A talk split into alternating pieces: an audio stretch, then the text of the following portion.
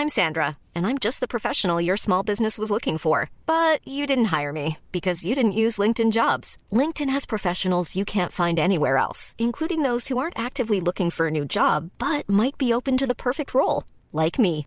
In a given month, over 70% of LinkedIn users don't visit other leading job sites. So if you're not looking on LinkedIn, you'll miss out on great candidates like Sandra. Start hiring professionals like a professional. Post your free job on linkedin.com/people today. Now is the chance to use reliable energy to grow your money with the Dominion Energy Reliability Investment. Our new investment product offers competitive returns, no maintenance fees, and flexible online access to your money. Make the reliable investment in reliable energy. The Dominion Energy Reliability Investment. To find out more, go online to reliabilityinvestment.com. That's reliabilityinvestment.com.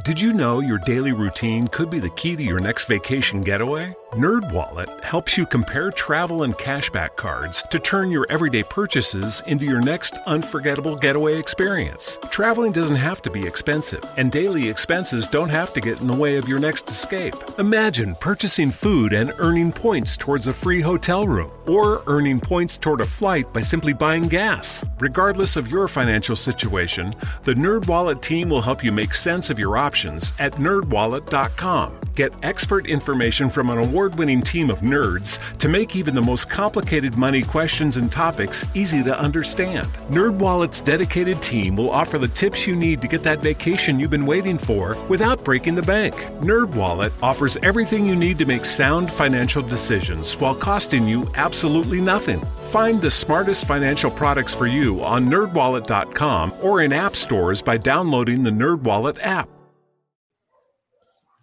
Hola, buenas tardes para todas las personas que nos están escuchando y viendo en vivo. Eh, es para mí un placer enorme tener al profesor Juan Ramón Rayo eh, esta tarde de lunes festivo en Colombia, eh, noche en España. Profesor Juan Ramón, de verdad un gusto desde Colombia en general, desde América Latina. Usted bien lo sabe seguramente, pero tiene una base de seguidores, de personas que lo escuchan con bastante atención, sus opiniones, con mucha admiración y mucho respeto. Así que, bueno, muchas gracias por, por acompañarme esta tarde en esta entrevista. Bueno, pues nada, buenas noches o buenas tardes, según donde nos queramos ubicar.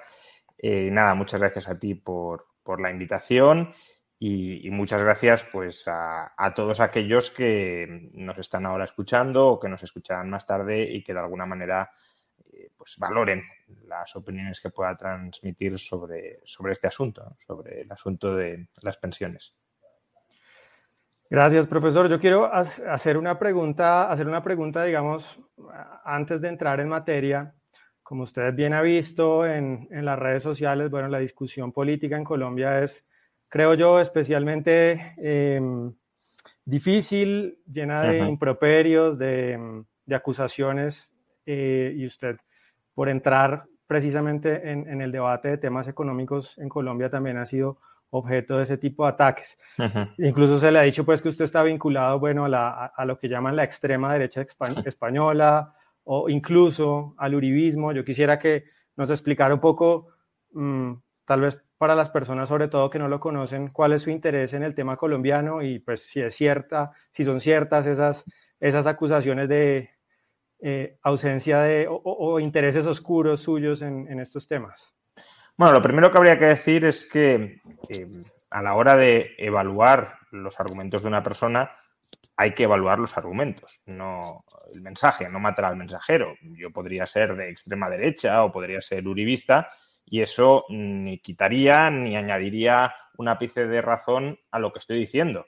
Si me estoy equivocando, lo que habría que hacer es refutar criticar los argumentos que estoy utilizando, no atacar a la persona. Eso es una falacia ad hominem que, que, no aporta nada de calidad al debate público y que por tanto es deplorable por parte de todos los que la utilizan, que no la utilizan siempre los mismos. Muchísima gente en todo el espectro ideológico lo utiliza. En segundo lugar, yo soy una persona, soy un economista, eh, liberal, liberal libertario. Y por tanto estoy frontalmente alejado tanto de la extrema derecha como de la extrema izquierda. Puede haber algunas ideas de partidos a los que se califica de extrema derecha o también de partidos que se califican de extrema izquierda que comparta. Pues, no sé, por ejemplo, en España eh, Podemos, que es un partido que a veces se le considera de extrema izquierda, pues yo lo critico muchísimo, pero hay algunas ideas que, que me gustan. ¿Cuáles me gustan? Pues, por ejemplo, la legalización de la eutanasia que se ha aprobado en España, por ejemplo, la despenalización de las drogas que promueve eh, de algunas drogas, al menos que promueve Podemos, pues todo eso lo abrazo y eso no significa que sea de extrema derecha, de, la, de extrema izquierda, perdón. De la misma manera, puede haber algunas propuestas de partidos que se consideran de extrema derecha, como Vox, que también, sobre todo normalmente en el ámbito económico, no tanto en el ámbito social, con las que me sienta más o menos identificado. Pero de nuevo, de la misma manera que Podemos me ha atacado en algunas ocasiones desde las redes sociales, he de decir que casi he recibido más ataques de Vox y del entorno mm, político sindical de Vox que del entorno de, eh, Podemos. Eh, por tanto, no, vinculación alguna ni con eh, la extrema izquierda ni con la extrema derecha no tengo. Y en cuanto a lo del uribismo, me parece bastante ridículo. Yo no tengo ninguna vinculación con em, nadie de la política colombiana, ni del petrismo, ni del uribismo, ni de nadie. De hecho, ni siquiera tengo especial simpatía ideológica hacia el uribismo, que me parece un movimiento absolutamente degenerado hacia el intervencionismo, hacia el estatismo y, por tanto, hacia el antiliberalismo. Conjuga lo peor del eh, antiliberalismo en lo social con lo peor del, no sé si lo peor o al menos, lo peor quizá no, pero algo bastante malo del antiliberalismo en lo económico, el mercantilismo y la asociación entre grandes empresas y, Estado para beneficiar a grandes empresas a costa de la ciudadanía. Por tanto, eh, no.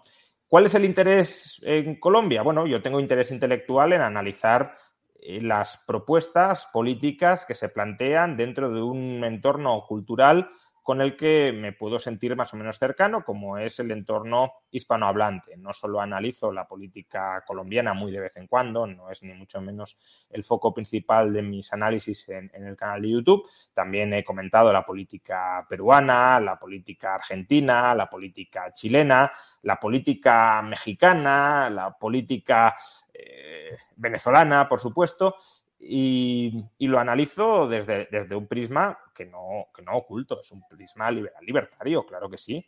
Eh, pero de nuevo, si los argumentos liberales libertarios son incorrectos, pues hay que mostrar en qué punto lo son, no, no atacar a la persona vinculándola además con movimientos con los que no tiene ninguna relación y hacia los que no guarda ninguna simpatía.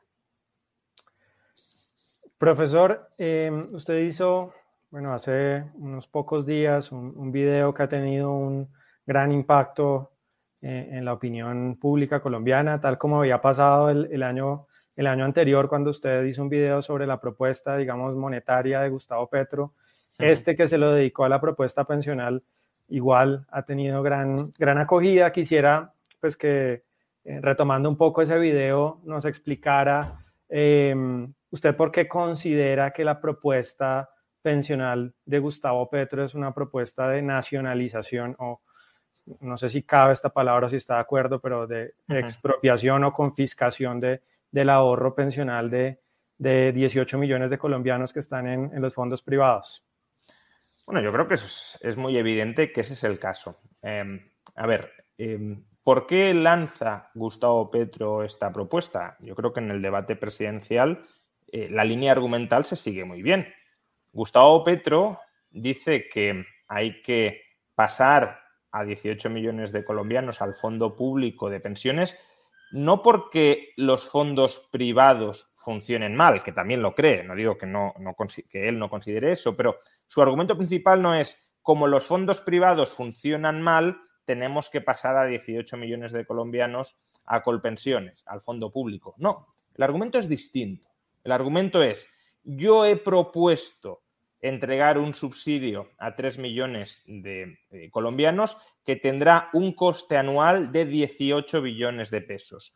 ¿Cómo puedo financiar ese subsidio? Pues obligando a 18 millones de colombianos a que coticen en el sistema público, porque actualmente el sistema público es un sistema tremendamente deficitario y el Estado presupuestariamente tiene que hacer. Ah, hello, you're still playing that game? Oh man, it looks like you're in a game daze. Yeah, I'm getting you Block's blue light glasses from Zenni. Okay, okay, I'm pausing it. Um, what are Blocks? Well, Block's glasses help protect your eyes against blue light from digital devices.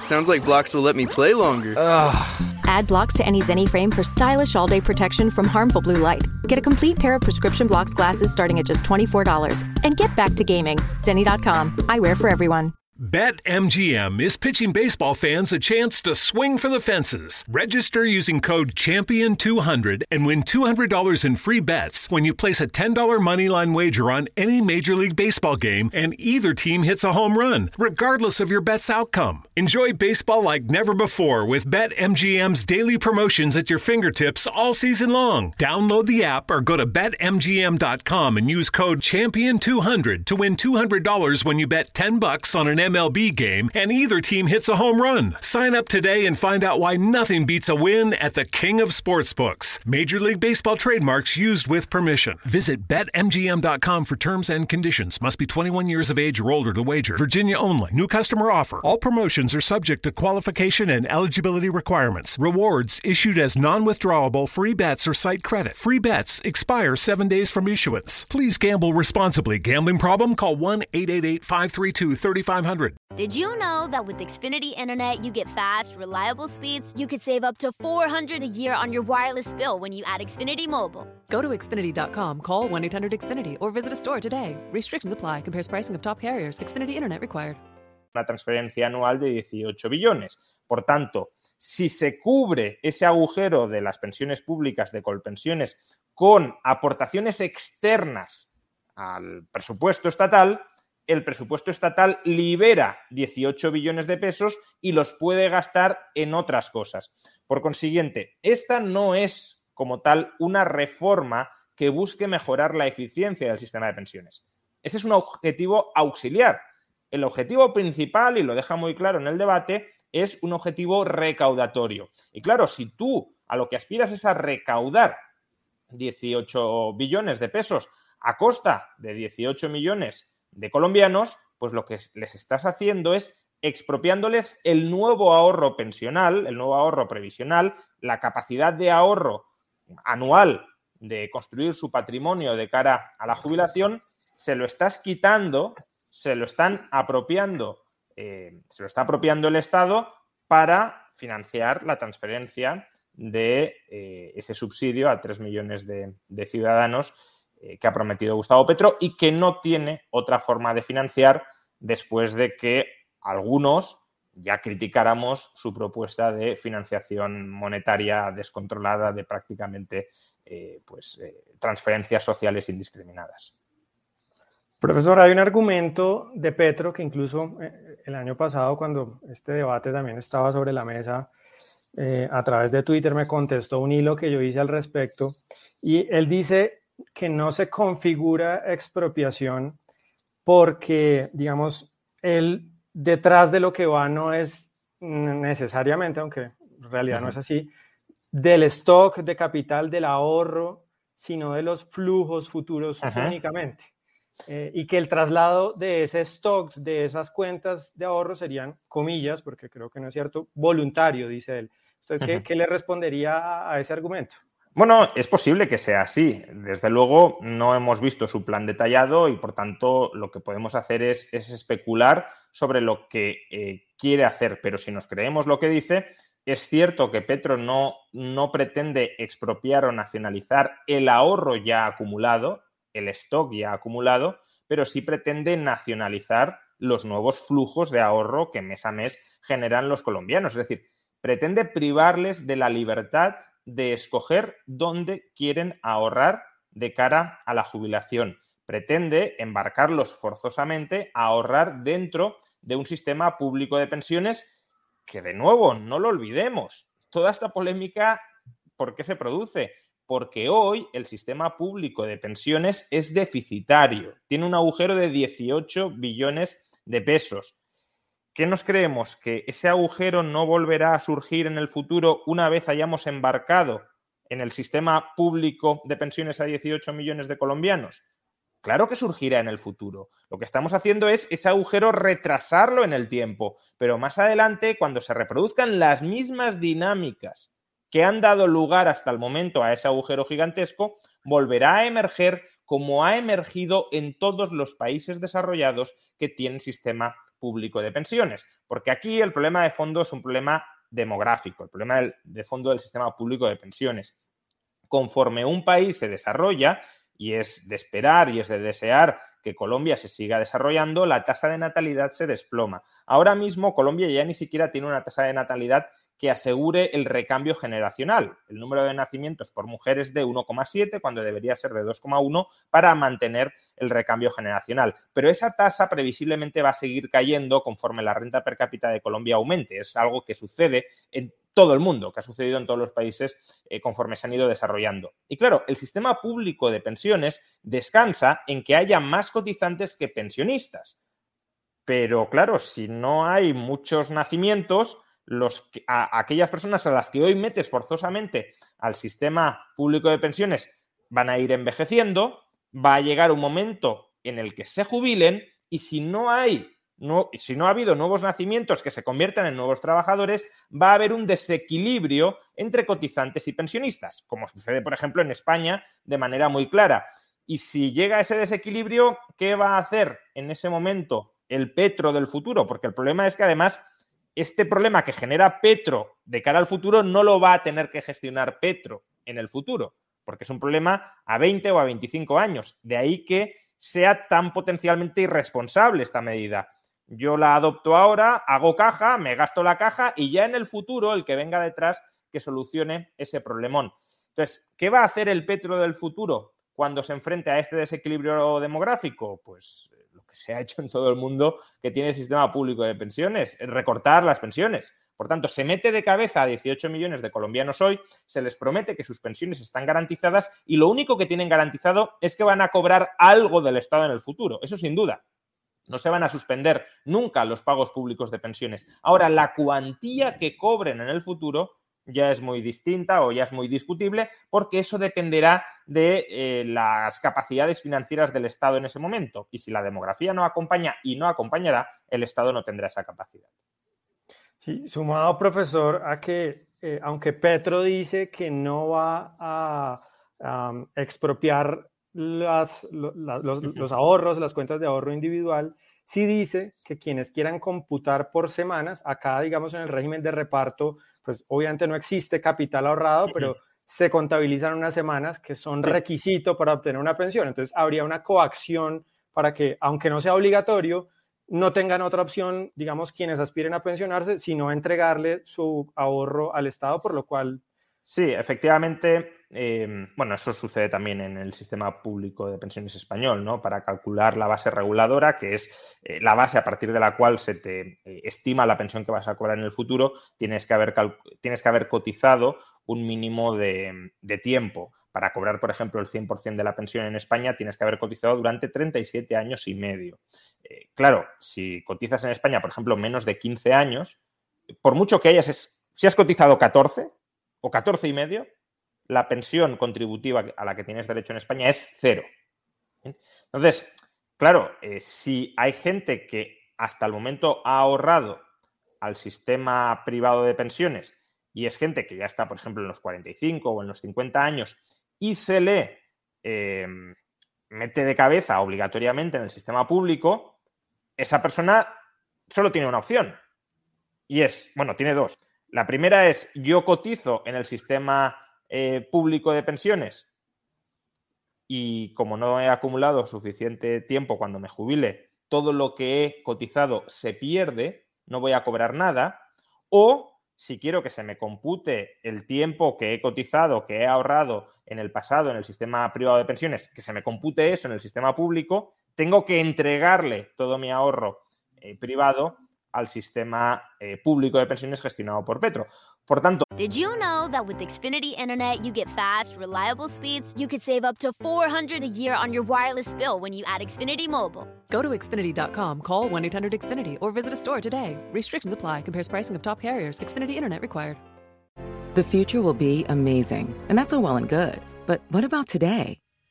You can feel the rush of a 400 horsepower Nissan Z, or climb to new heights in the all terrain Nissan Frontier. Light up the road in the all electric Nissan Aria that feels like a sci fi dream come true. The future will be great, but today is made for thrill. All you have to do is get in a Nissan and drive. 2023 Aria and Z not yet available for purchase. Expected availability is this spring for 2023 Z and this fall for 2023 Aria. es verdad que, como dice Petro, no hay un, eh, una orden de nacionalización, de expropiación del stock de ahorro que se ha acumulado en el sistema público de pensiones, pero también es verdad que, como señalas tú, se empuja a la gente, sobre todo que ya esté muy cerca de la jubilación, a que transfieran ese ahorro al sistema eh, público de pensiones, porque si no, todo lo que vayas a cotizar desde ese momento hasta la jubilación no va a valer para nada. Eh, hay otro argumento que, que él ha expuesto eh, muy recientemente en Twitter y es que básicamente la propuesta de, de él, la propuesta pensional, es una copia del el sistema pensional holandés, el francés. Yo quisiera que, que- que usted nos contara dentro de, lo, de, de su conocimiento de, de- de este tipo de sistemas en Europa, si efectivamente hacia allá camina esta propuesta pensional de, de Gustavo Petro o no, o no es así. A ver, eh, es verdad que hay muchos sistemas de pensiones en Europa que son sistemas de tres pilares. Eh, un pilar que son las pensiones públicas, otro pilar que son las pensiones mm, privadas de ahorro obligatorio y un tercer pilar que son las pensiones privadas de ahorro voluntario. Ahora bien, hay que entender de dónde vienen los sistemas europeos, porque si no entendemos esto, no entendemos cómo se ha llegado ahí. Los sistemas europeos vienen de sistemas de pensiones que son generalizadamente públicos. Y por tanto, lo que se hace es una transición desde un sistema público que es insuficiente y que se cae a un sistema público y privado. Pasamos de lo público a un mixto. Lo que está proponiendo Petro es un sistema en Colombia que ya tiene perfectamente separado el sistema público y el sistema privado y que no hay conflicto entre ellos. Quien quiere eh, ahorrar previsionalmente para el público, ahorra para el público, quien quiere ahorrar previsionalmente para el privado, ahorra para el privado. Lo que quiere hacer es transformar ese sistema que ya está separado y que no conlleva ningún problema ni para unos ni para otros, lo quiere trasvasar todo al sistema eh, público. Por tanto, es ir en la dirección opuesta en la que han ido los países europeos. Los países europeos no han pasado del sistema privado o de un sistema público y privado separados a un sistema mixto. Han pasado del sistema público al mixto. Eh, y Petro quiere retroceder en esa dirección, en ese camino. Y por tanto, lo que se hace no es lo que se ha hecho en Europa, devolverle libertad financiera a los ciudadanos desde una situación previa en la que todo su ahorro previsional lo gestionaba el Estado. Lo que quiere hacer Petro es recortar libertad financiera que tienen ahora mismo los colombianos para avanzar hacia un sistema que es un sistema que no funciona especialmente bien, eh, sobre todo la parte, el pilar público, por lo que ya hemos explicado. Es que el pilar público, repito una vez más, es Colpensiones hoy en día. Y Colpensiones eh, aunque tiene la pensión garantizada, entre comillas, la tiene garantizada de momento y porque el Estado hace una transferencia de 18 billones de pesos anuales. Por tanto, es un sistema que ya deja ver las costuras de su insostenibilidad. Pues añadémosla, añadámosle 18 millones más de cotizantes, de cara al futuro será explosivo. Yo creo que usted ya, anticipó un poco la respuesta, pero me gustaría eh, hacer un poco más de énfasis en, usualmente, o bueno, acá por lo menos en el debate público se está poniendo eh, sobre la mesa la siguiente ecuación, que el régimen de reparto es igual a solidaridad y que la capitalización o el ahorro privado es egoísmo, ¿no? Y desde esa postura, si se quiere, moral, pues dicen, pues lo que tenemos que avanzar es hacia la solidaridad, hacia que los jóvenes le paguen la pensión a los viejos, dicho pues de manera muy simple. No sé si usted cómo valoraría esa idea.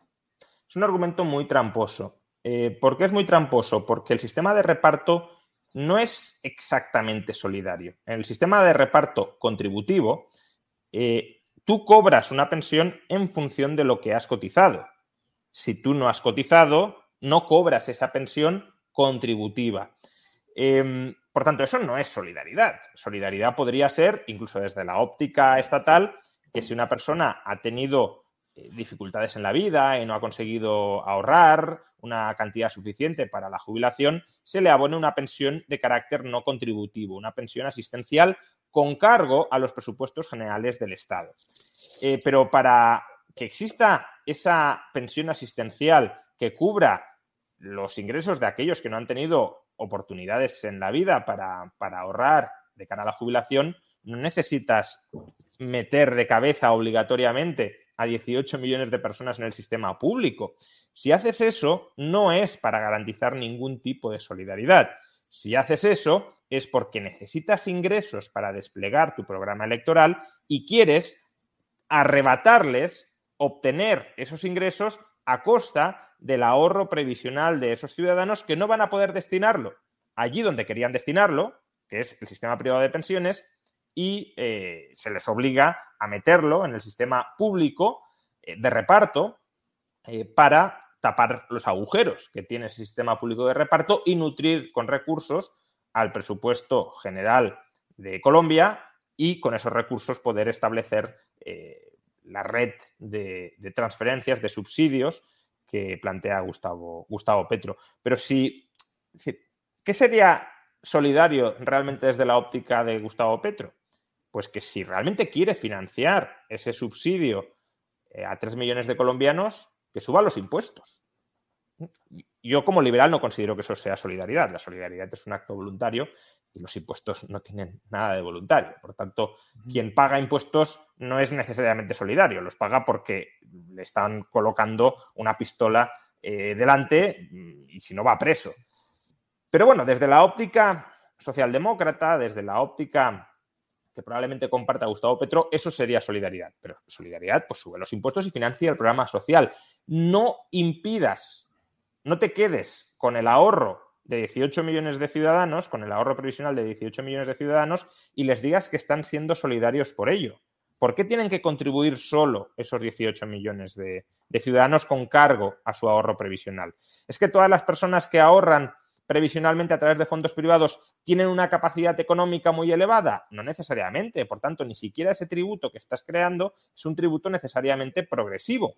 Puede haber gente a la que le estás obligando a pagar ese impuesto encubierto que puede tener poca capacidad económica. Pues sube impuestos en función de la capacidad económica, insisto, desde la perspectiva incluso socialdemócrata, eh, pero no vincules ese pago de impuestos a la supresión de la libertad financiera de los ciudadanos y a la expropiación de los flujos de ahorro previsional que generen cada mes. Em, en Colombia, profesor Rayo, ah, hay en este momento, o durante los últimos años quizá, una especie de tabú, si se quiere, para hablar sobre Venezuela. a pesar de que aquí en Colombia, usted sabrá, hemos vivido casi de primera mano la, la tragedia venezolana, vemos todos los días miles de víctimas del chavismo, de, la extrema izquierda venezolana en las calles, mendigando. Sin embargo, en el debate público eso se ha tornado una especie de tabú, ¿sí? Sin embargo, yo quisiera preguntarle si usted, que además de haber analizado estas propuestas como el tema monetario, el tema pensional, em, algunas de las propuestas de, Petro, y también ha analizado eh, con mucho detalle eh, los efectos eh, sociales, de las políticas económicas del chavismo en Venezuela. Quiero preguntarle si usted encuentra algún tipo de paralelismo, eh, algún tipo de hilo conductor entre lo que está defendiendo acá Petro hoy y lo que defendió o defiende eh, el chavismo en Venezuela. A ver, yo creo que sobre Venezuela hay que reflexionar y hay, que analizar la que ha sido la, catástrofe económica en tiempos de paz más grande de la historia de la humanidad. Creo que eh, sería ponerse una venda en los ojos, no querer estudiar qué ha sucedido y por qué ha sucedido, pero es verdad que sí que puede haber un cierto abuso en, el debate público del espantajo que constituye Venezuela. No, todo lo que pueda sonar a política de izquierdas tiene por qué etiquetarse como una política bolivariana. Y, yo creo que eh, en parte eso es lo que ha terminado tanto en, Colombia como en España viciando y generando un tabú alrededor del asunto de Venezuela, porque si al final todo es eh, chavismo o todo es bolivariano, pues al final nada es chavismo y nada es eh, bolivariano. ¿no? Entonces, ese es un riesgo. Ahora, filosóficamente, ¿hay paralelismos? Bueno, el modelo chavista, ¿por qué colapsa? Pues porque lo que hace es gestionar las rentas petroleras del país sin posibilitar el desarrollo y la diversificación económica productiva del país hacia otros sectores que no sean el petróleo, utilizar esos, esas rentas, esos excedentes monetarios del petróleo para generar redes clientelares masivas entre la población venezolana que asienten el poder del chavismo, básicamente con comprar votos con petróleo. Eso funciona mientras el precio del petróleo está por las nubes y mientras PDVSA es capaz de producir cantidades notables de, petróleo cada año y colapsa cuando la capacidad productiva de PDVSA se hunde por la pésima gestión eh, ya no estatal, sino partidista que se ha hecho de, de PDVSA y cuando el precio del petróleo, hasta muy recientemente, pues cae por los suelos y no, permite que la extracción de petróleo venezolano sea rentable. Claro, si tu única fuente de ingresos es el petróleo y se te cae, pues una de dos.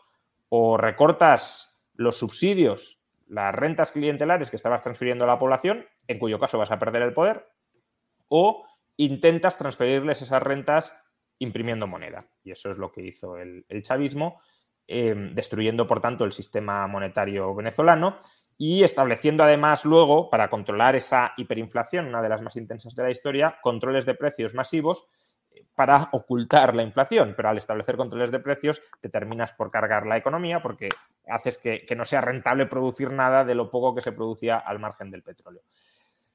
Eh, a ver, yo no creo que, Petro tenga este programa, pero es verdad que sí, sí tiene eh, pues, paralelismos filosóficos, está apostando por esa transferencia de, rentas clientelizadoras entre, entre, la población y en su momento incluso llegó a plantear, aunque fuera con efectos supuestamente extraordinarios, costear esas rentas con cargo a la impresión de moneda. Entonces, eso sí puede sonar a, chavismo o a algo similar al chavismo. Ahora, el problema que tiene Petro es que eh, Colombia no tiene el petróleo de Venezuela, pero no solo eso, sino que Petro quiere acabar con la extracción de petróleo y de carbón en, Colombia.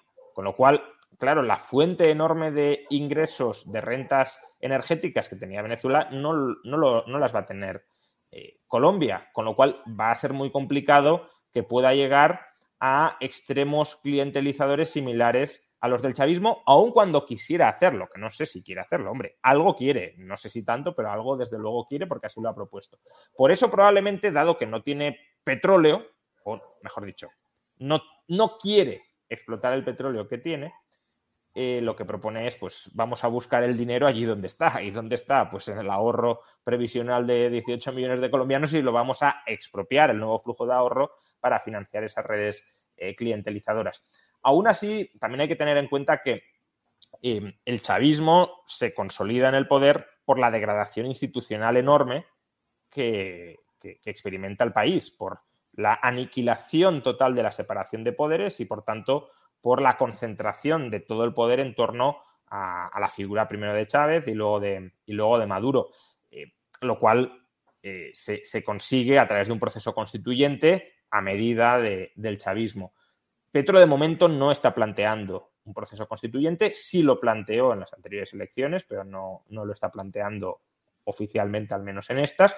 Y si la institucionalidad de Colombia se mantiene y si, por tanto, los contrapoderes absolutamente imprescindibles se, mantienen, eso creo que resta riesgo a que Petro, aun cuando quisiera, se convierta en algo parecido a, Chávez. Pero desde luego, eh, pues todas las ideas que postule Petro y que guarden algún paralelismo con las del chavismo, pues, pues claro que creo que hay que denunciarlas sin que eso signifique que estemos anunciando que Petro va a generar en, Colombia el mismo desastre que, que Chávez en, en, Venezuela, pero hay que denunciarlas porque son malas políticas que si se aplican de manera exacerbada, terminan destrozando, como no ha sucedido en ningún otro país a lo largo de la historia en tiempos de paz, en paz, terminan destrozando una economía.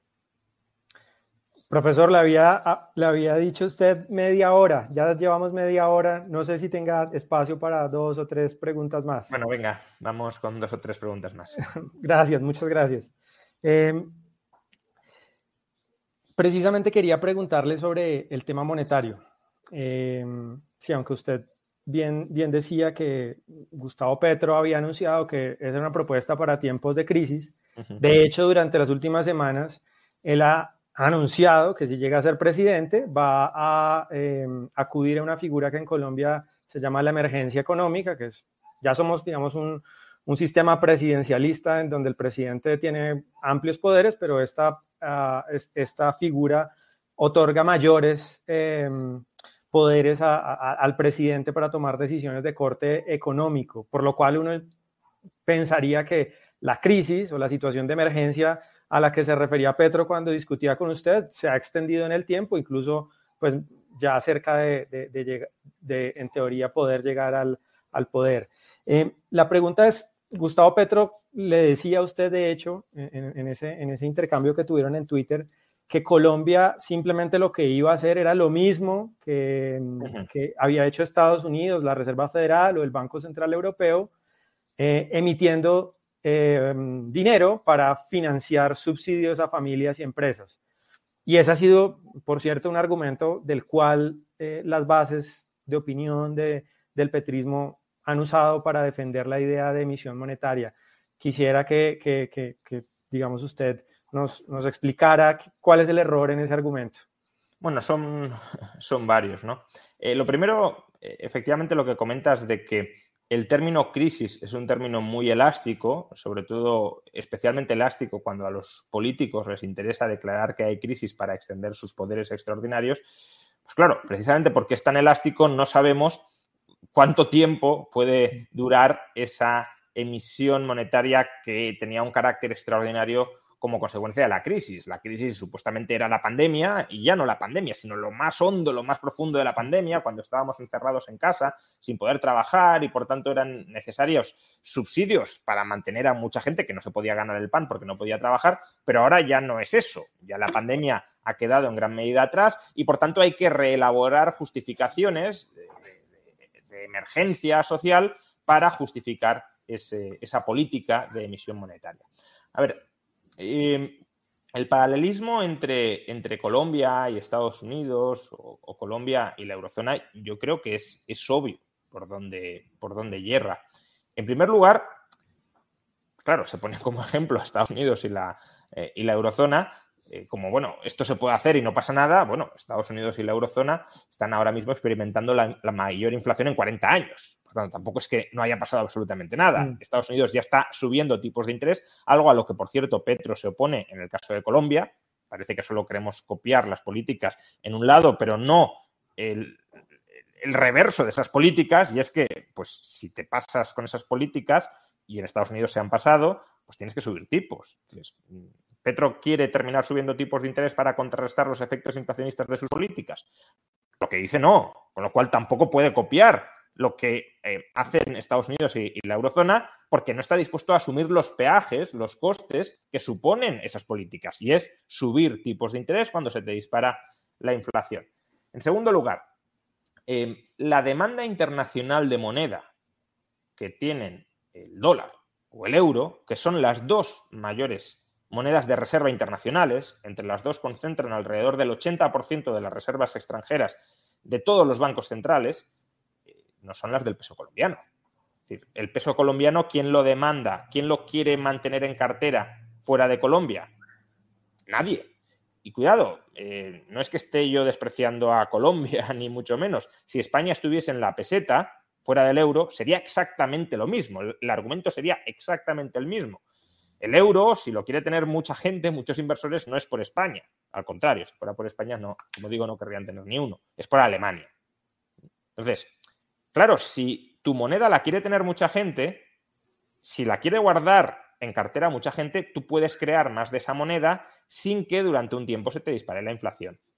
Más demanda de un bien, en este caso de moneda, pues puedes aumentar la oferta sin que el precio, eh, sin que el precio se hunda. Al contrario, si la demanda aumenta más que la oferta, aunque aumentes la oferta, incluso podría incrementarse el precio de, en este caso de la moneda, y como la inflación es el precio de los bienes referido a la moneda, si sube el precio de la moneda frente al resto de bienes hay deflación.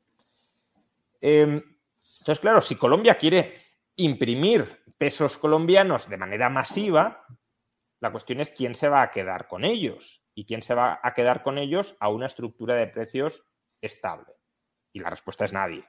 Para que los colombianos quieran tener mayor cantidad nominal de pesos colombianos, eh, sea necesario que suban los precios. Y ya están subiendo. Con lo cual, imaginémonos si además hubiese impreso eh, lo que Petro proponía imprimir. Y por último, hay, hay otro factor.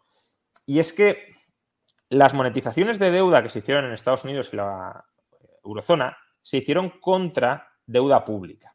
¿Esto qué significa? Los bancos centrales no imprimieron moneda para dársela directamente a los ciudadanos.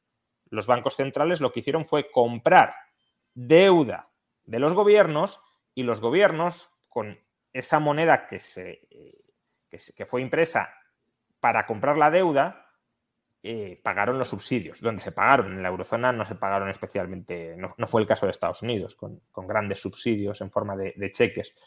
Em, ¿Por qué esa diferencia es importante? Pues porque si el Banco Central compra deuda, se está comprometiendo a devolverle ese dinero, o sea, el gobierno, mejor dicho, se está comprometiendo a devolverle ese dinero al Banco Central.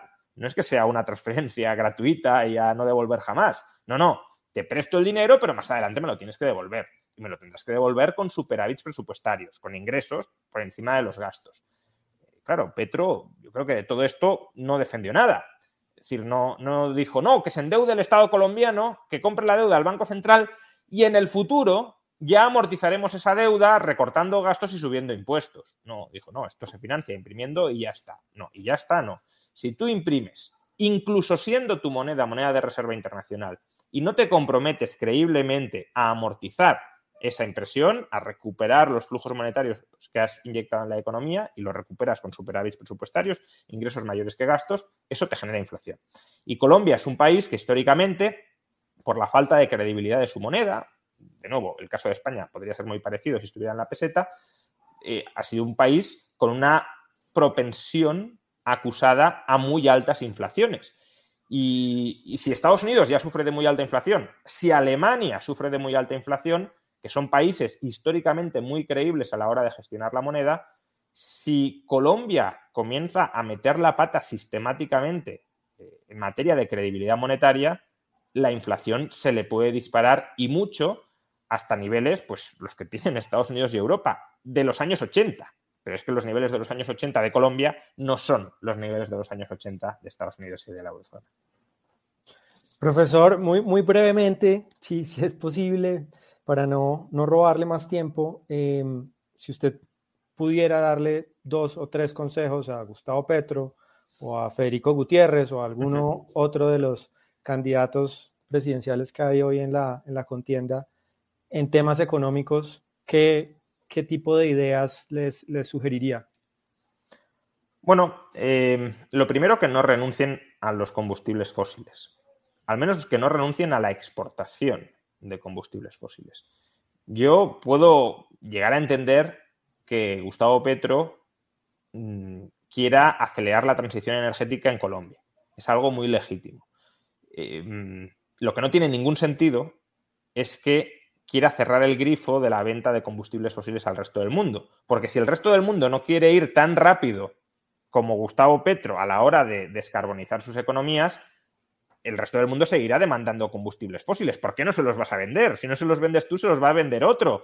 Eh, por tanto, mm, Colombia es un país en vías de desarrollo y no tiene sentido alguno que teniendo esos recursos y habiendo muchos países que van a querer seguir comprándolos a altos precios, que renuncie a esos ingresos extraordinarios. Porque entonces mm, lo que tocará muy probablemente desde la filosofía de, Gustavo Petro es subir mucho más los impuestos para compensar esa pérdida económica y eso ralentizará o, hundirá la economía.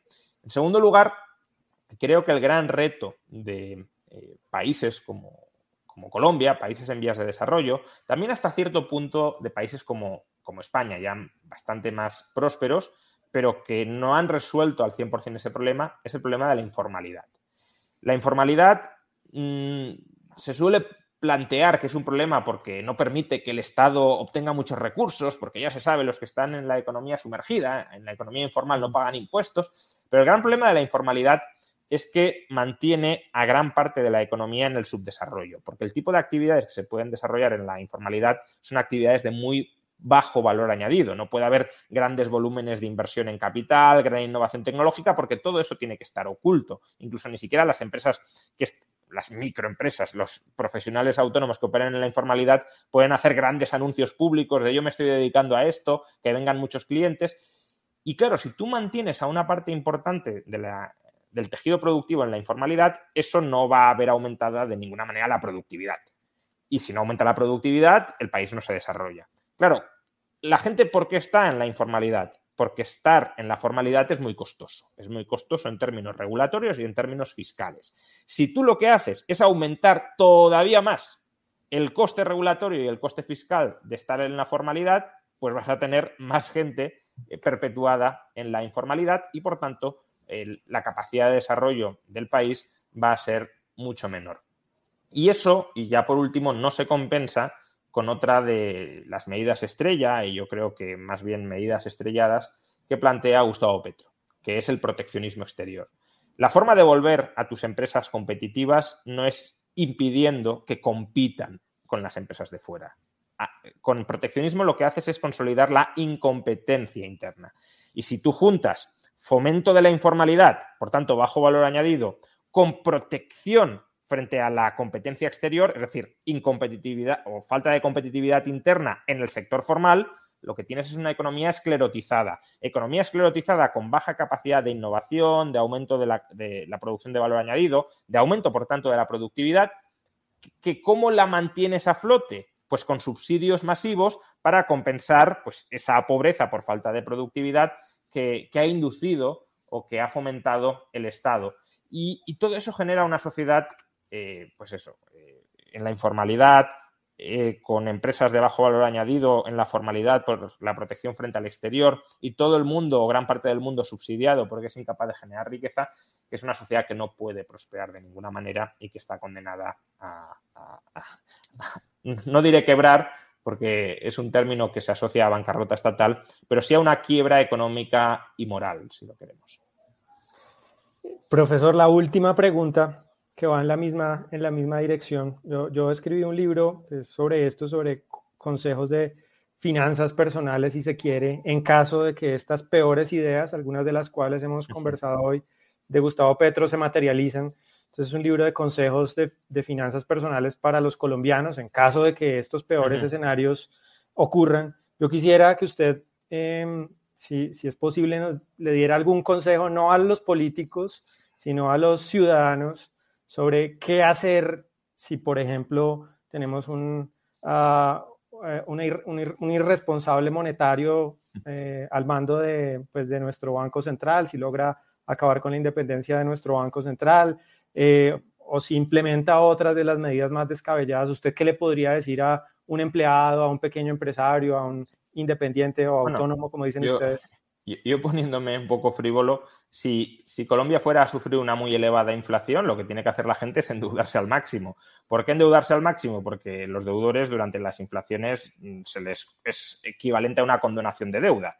Yo he pedido prestado un millón, diez millones, diez millones y luego devuelvo algo que vale una fracción de lo que he pedido prestado. Por tanto, si he comprado activos reales con cargo al endeudamiento, devuelvo, me quedo el activo real y devuelvo prácticamente nada. Claro que eso tiene por eso decía lo de frívolo, tiene la consecuencia perversa de que el acreedor, aquel que te ha prestado eso, se arruina. Es una transferencia de recursos desde, desde, los acreedores a los deudores. Y no olvidemos nunca que el principal deudor en cualquier economía es el Estado. Por tanto, el Estado tiene incentivos muy perversos siempre a generar inflación.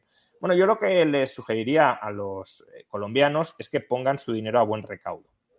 Y su dinero a buen recaudo significa su dinero fuera de, por supuesto, de activos estatales, eh, activos monetarios, em, y también incluso me plantearía, dada la, pulsión aparentemente eh, expropiadora que destila Gustavo Petro, me plantearía sacar el dinero, el patrimonio, fuera del país, donde no pueda ser confiscado, donde no pueda ser expropiado, democratizado, dicen ahora, em, eh, por parte de, ninguna nueva administración. Eh, y claro, eh, este consejo yo creo que es de bastante sentido común, pero démonos cuenta de que si mucha gente hace caso a este consejo, y hará caso en la medida en que no confíe en el Banco Central, de que no confíe en la estabilidad institucional del país, lo que va a suceder es que, primero, la inversión o parte de la inversión va a desaparecer de dentro de Colombia, porque no nadie querrá o, menos gente querrá tener exposición en forma de inversiones dentro del país y además que va a haber, precisamente por la salida de capitales, una depreciación eh, mucho más intensa del peso colombiano, acelerando o cebando la inflación interna. Eh, comento esto por eso, porque eh, al margen de lo que yo pueda aconsejarle a un colombiano, que creo que todo lo que he dicho es algo que ellos mismos ya habrán pensado eh, de manera eh, muy numerosa en el pasado, si, es verdad que Gustavo Petro socava los fundamentos de la credibilidad institucional del país, ese consejo que he dado se lo dará a sí mismo muchísima gente y si se lo da a sí mismo muchísima gente, sucederán los efectos económicos perversos que he mencionado.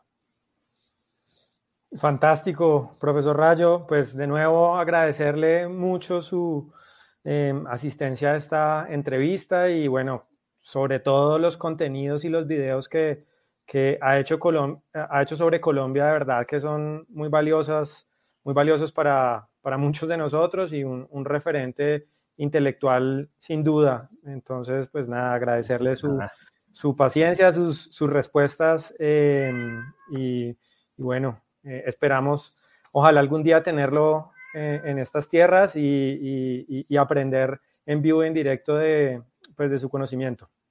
Bueno, muchísimas gracias por la entrevista. Eh, me ha parecido muy, muy bien orientada, con, preguntas muy, muy, muy cabales y, muy necesarias en la coyuntura actual. y nada, muchas gracias por, por tus comentarios y tus apreciaciones sobre, sobre la calidad del canal o sobre mm, eh, la influencia que, se pueda tener o no se pueda tener. Insisto, yo creo que eh, más allá de, de, la persona, lo que hay que valorar son los argumentos, por supuesto, mis argumentos pueden estar equivocados, yo no, pretendo tener ni muchísimo menos la verdad absoluta, pero lo que sí pediría es que si se los quiere criticar, y, y entiendo que es parte del debate público y la crítica es tremendamente necesaria en ese debate público, que se critiquen los argumentos y que se vaya a la sustancia de los argumentos.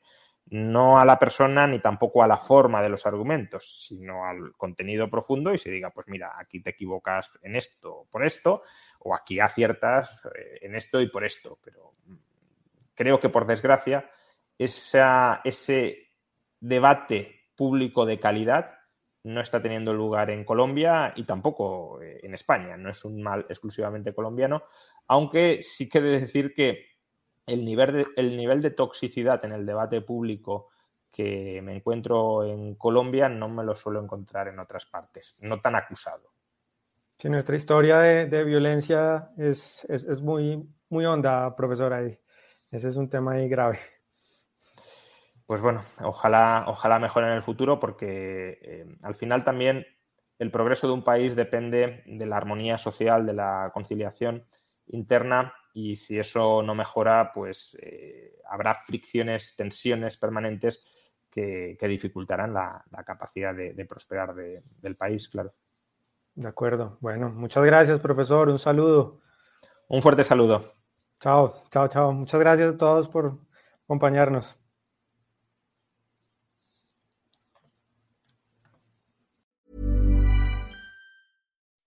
When you make decisions for your company, you look for the no-brainers. If you have a lot of mailing to do, stamps.com is the ultimate no-brainer.